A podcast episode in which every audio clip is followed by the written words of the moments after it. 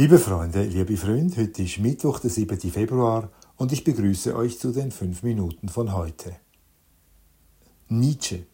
Ich stehe in einer Berufsschule vor der Klasse und frage, wer von euch liest manchmal ein Buch? Vor mir sitzen ausnahmslos junge Männer, Mechanikerstifte an der Schwelle zur Volljährigkeit, unruhige, ungeduldige Jungs, im Gesicht ein Grinsen, das nicht so aussieht, als würden sie aufstrecken wollen. Die jungen Männer können zwar lesen, aber das Wunder des Buches hat sich ihnen vermutlich nicht aufgetan.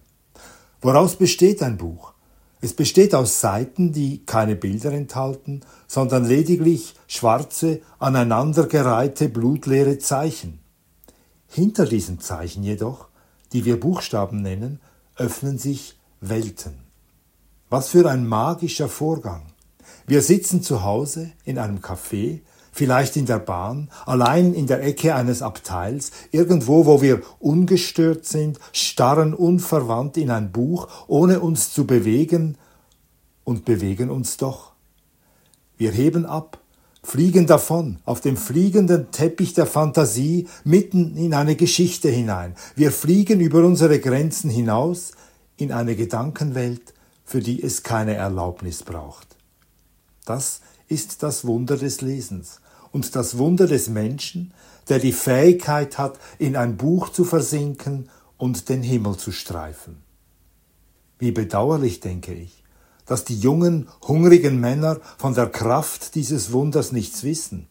Sie verpassen etwas. Sie verpassen die Türe zum Sinn des Lebens. Niemand, der gerne liest? Drei Schüler immerhin heben die Hand. Der erste sagt, er lese gern Thriller. Der zweite sagt, er lese Fantasy-Bücher.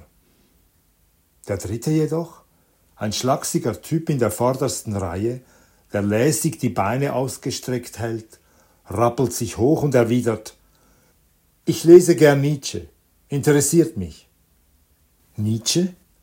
Der große und radikale, von Sinn und Wahnsinn zerrissene Denker? Ausgerechnet sein Name fällt in den Räumlichkeiten dieser Berufsschule, wo gemäß Lehrauftrag nicht der Geist, sondern der Zweck regiert. Nietzsche zu lesen bedeutet suchen zu wollen. Es bedeutet begreifen zu wollen. Ein 17-jähriger Mechanikerlehrling hat die Suche begonnen.